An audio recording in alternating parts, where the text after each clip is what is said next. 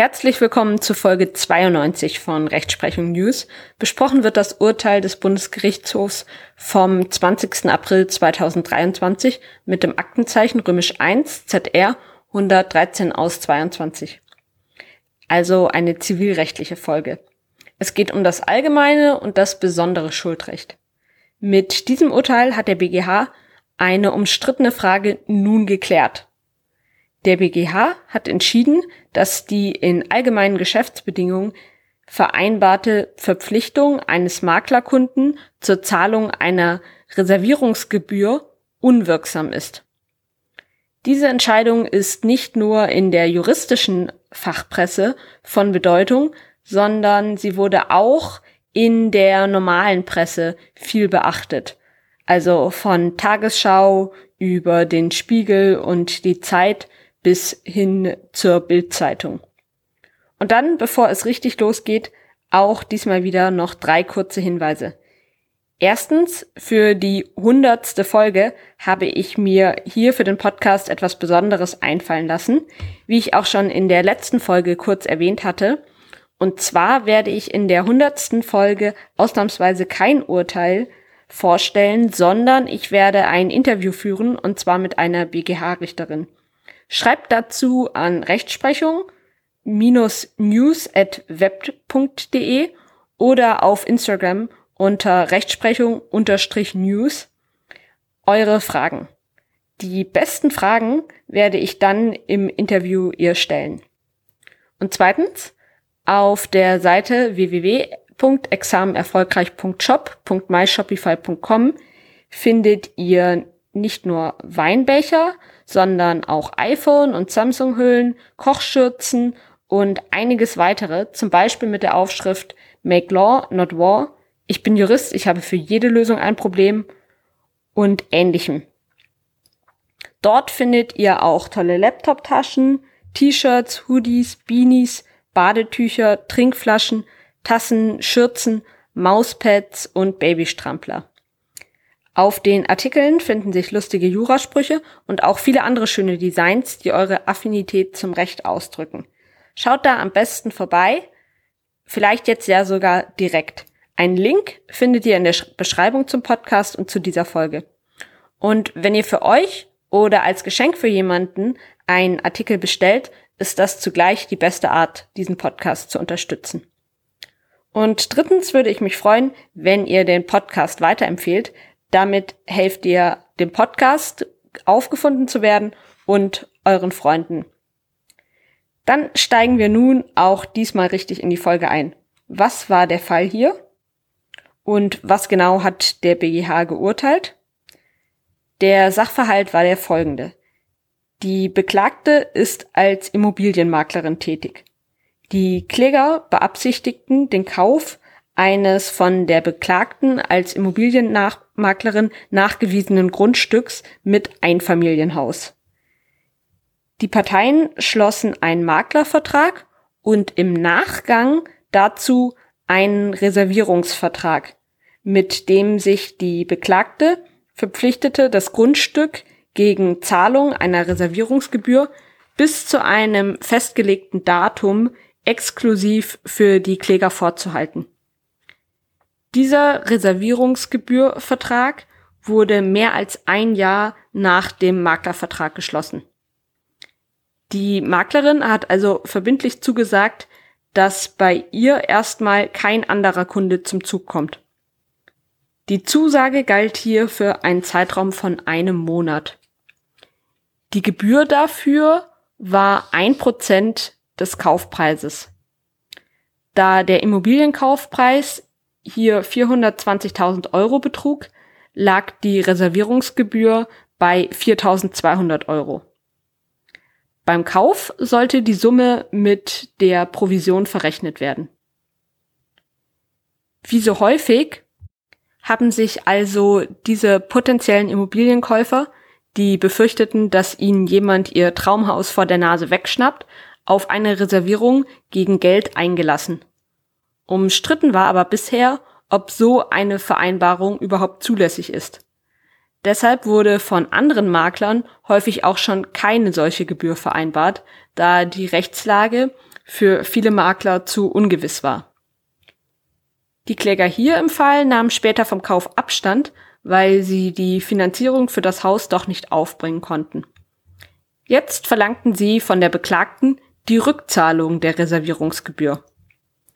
Das Amtsgericht hat die Klage abgewiesen. Das Landgericht hat die Berufung der Kläger zurückgewiesen. Der Reservierungsvertrag sei nach Ansicht des Landgerichts wirksam. Er stelle eine eigenständige Vereinbarung mit nicht nach den Paragraphen 307 folgende BGB kontrollfähigen Hauptleistungspflichten dar. Dagegen haben die Kläger Revision eingelegt. Und dieser hatte nun Erfolg, denn der Bundesgerichtshof hat die Sache anders gesehen. Er hat die Beklagte zur Rückzahlung der Reservierungsgebühr verurteilt. Nach Ansicht des BGHs unterliegt der Reservierungsvertrag nämlich der AGB-rechtlichen Inhaltskontrolle, weil es sich dabei nach dem Inhalt der getroffenen Abreden nicht um eine eigenständige Vereinbarung, sondern um eine den Maklervertrag ergänzende Regelung handelt. Das war sehr umstritten. Diese Frage ist für den Ausgang des Prozesses von entscheidender Bedeutung, denn Gerichte können Bestimmungen in allgemeinen Geschäftsbedingungen nur dann kontrollieren, wenn die Bestimmung eine sogenannte Nebenabrede zum eigentlichen Vertrag darstellt. Der große zeitliche Abstand sprach hier für eine eigenständige Vereinbarung. Andererseits wurde inhaltlich direkt auf den Maklervertrag Bezug genommen, zum Beispiel wenn es darum geht, dass die Gebühr auf die Provision angerechnet werden soll. Der BGH hat die Streitfrage nun also dahingehend entschieden, dass keine eigenständige Vereinbarung, sondern eine den Maklervertrag ergänzende Regelung vorliegt. Dass der Reservierungsvertrag in Form eines gesonderten Vertragsdokuments geschlossen wurde und später als der Maklervertrag zustande kam, steht dem nicht entgegen. Obwohl es sich hier um mehr als ein Jahr handelte. Da also die Klausel der AGB-Kontrolle unterliegt, war in einem zweiten Schritt zu prüfen, ob sie inhaltlich der AGB-Kontrolle standhält, also wirksam ist. Der BGH hat dazu entschieden, der Reservierungsvertrag benachteiligt die Maklerkunden im Sinne von Paragraph 307 Absatz 1 Satz 1 Absatz 2 Nummer 1 BGB unangemessen und ist daher unwirksam, weil die Rückzahlung der Reservierungsgebühr ausnahmslos ausgeschlossen ist und sich aus dem Reservierungsvertrag weder für die Kunden nennenswerte Vorteile ergeben, noch seitens des Immobilienmaklers eine geldwerte Gegenleistung zu erbringen ist. Die Kunden hätten zwar ein gewisses Interesse daran, dass ihnen niemand die Immobilie wegschnappt und zahlten dafür einen erheblichen Betrag, allerdings haben sie nicht so besonders viel davon. Denn die Eigentümer können trotzdem einen Rückzieher machen oder die Immobilie auf eigene Faust anderweitig verkaufen. Außerdem kommt der Reservierungsvertrag der Vereinbarung einer erfolgsunabhängigen Provision zugunsten des Maklers gleich. Das widerspricht dem Leitbild der gesetzlichen Regelung des Maklervertrags, wonach eine Provision nur geschuldet ist, wenn die Maklertätigkeit zum Erfolg geführt hat. Wichtig zu wissen ist aber, dass dieses Urteil ja nur für allgemeine Geschäftsbedingungen gilt. Eine individuelle Vereinbarung einer Reservierungsgebühr ist deshalb möglich. Makler können also im konkreten Einzelfall individuell eine Reservierung gegen Gebühr vereinbaren, wenn es dafür einen guten Grund gibt. Und abgesehen davon können Makler natürlich auch einem potenziellen Käufer mit einem kostenlosen Reservierungsgebühr entgegenkommen auch in AGB. Das kann für ein gutes Kundenverhältnis beziehungsweise als Werbung dienen. Eine andere umstrittene Frage konnte der BGH hier offen lassen, weil er ja schon den Rückzahlungsanspruch der Kläger bejaht hat, weil die Reservierungsgebühr gemäß 307 BGB für unzu äh, die für unzulässig gehalten hat.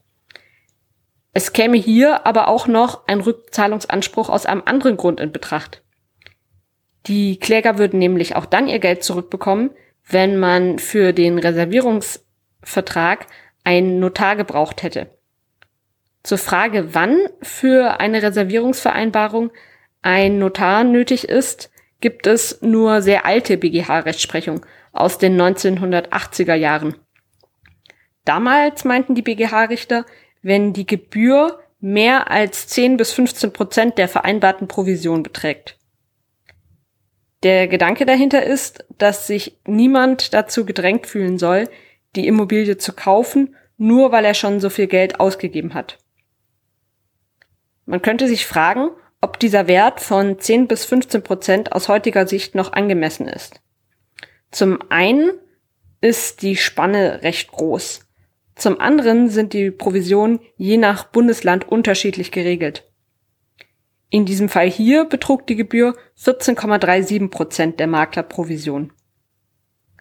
Das Landgericht Dresden hatte sie deshalb in zweiter Instanz auch ohne notarielle Beurkundung für zulässig gehalten.